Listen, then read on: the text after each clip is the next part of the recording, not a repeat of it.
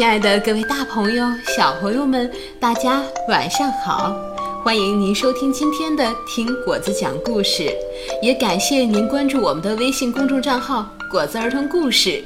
如果您想听更多的果子的故事，也可以在喜马拉雅电台中搜索“听果子讲故事”，就可以找到咱们所有的音频文件了。好，下面就让我们一起来听今天的故事吧。雪地里的脚印，作者是来自日本的松冈牙医，翻译黄悠音。在一个寒冷的冬日，狼坐在舒适又温暖的小屋里，一本一本地读着那些专门讲狼的书。故事里所有的狼都是很坏、很可怕、很贪心的。我觉得应该有人动笔写个好狼先生的故事，他说。于是他坐在书桌前，拿起笔，这样写道：“一个冬天的早晨，雪下了又下，下了又下。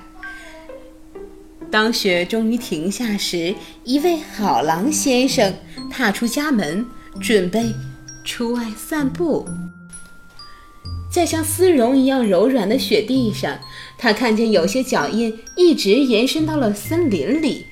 嗯，我真好奇这些是谁的脚印。他想，他决定跟着这些脚印走，看看他们的主人到底是谁。他想跟他交个朋友。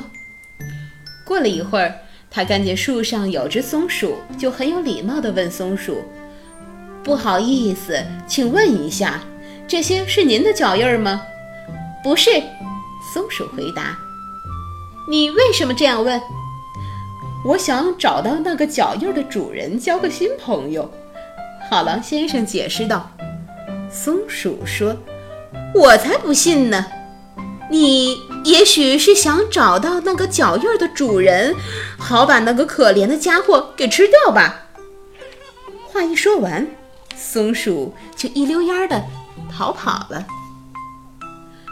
接下来，好狼先生遇到了一只兔子，它正从地洞里探出鼻子来。好狼先生很开心地问小兔子：“不好意思，请问一下，这些是您的脚印儿吗？我想找到这个脚印的主人，交个新朋友。”兔子说：“我才不信呢！”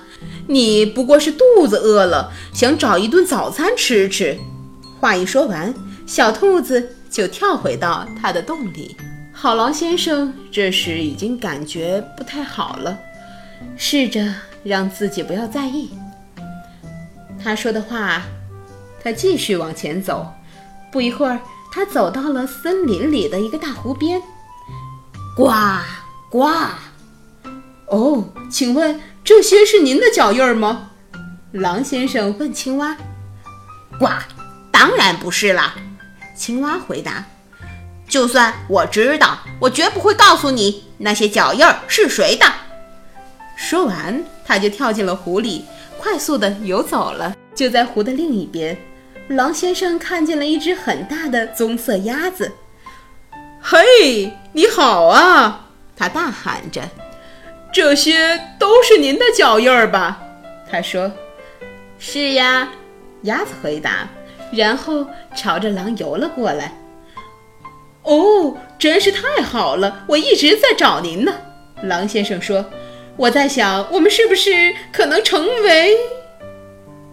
话说到一半，狼先生忽然停住了，他仔细地凝视着鸭子，忘记了自己刚刚要说什么。因为鸭子看起来好肥嫩，好美味，让它口水直流啊！扑通！